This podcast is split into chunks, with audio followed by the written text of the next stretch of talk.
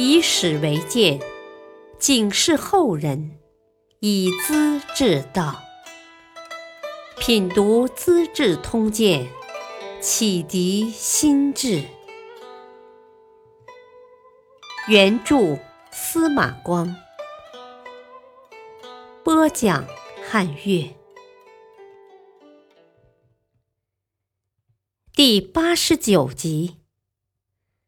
文帝有意比高下，唇枪舌剑属赵资。曹丕当了皇帝，俨然是整个中国的主宰。他封东吴的孙权为吴王。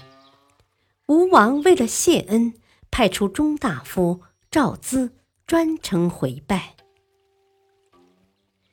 魏文帝接见赵咨，寒暄一阵后，便问：“吴王是个怎么样的国王？你能跟我说说吗？”赵资不加思索：“我们的国王嘛，聪明仁慈，雄才大略。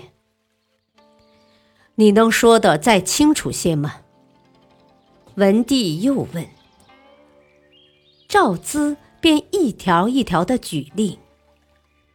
鲁肃本来是个很平常的地方小吏，吴王从千百万人中把他挑出来，提拔上来，算得上聪慧吧。吕蒙也只是一般的军官，吴王鼓励他努力学习，终于当上出色的将军，算不算明白？俘获了于禁。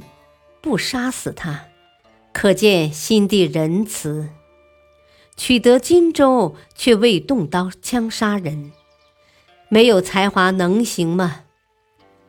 领有荆州、扬州和胶州，占了中国的半边天，真是英雄壮志，又能虚心下气向陛下称臣进贡，不是极有智谋的人能做得到吗？文帝听了，沉吟半晌，连连点头：“哦，你说的果然不差呀。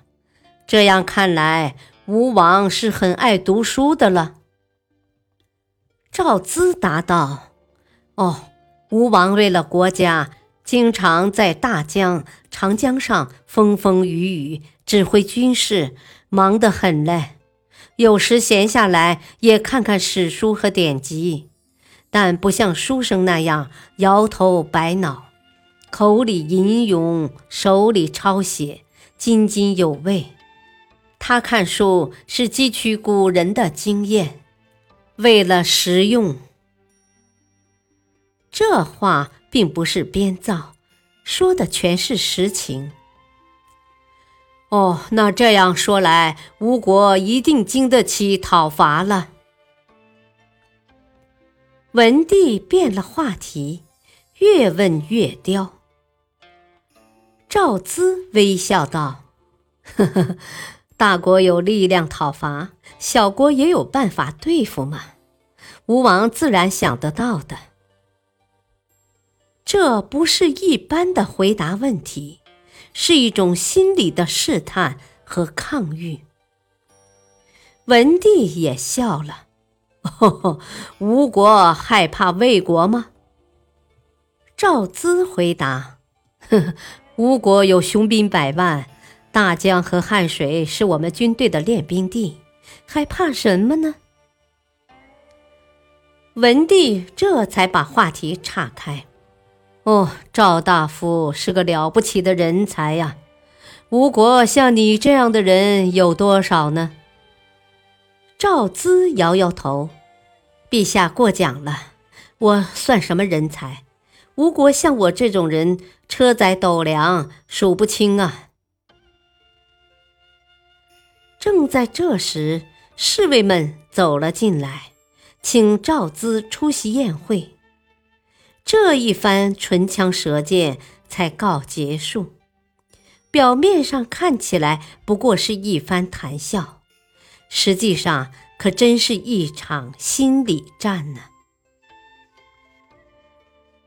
感谢收听，下期播讲孙亮细心抛鼠粪，孙修老练保政权。敬请收听，再会。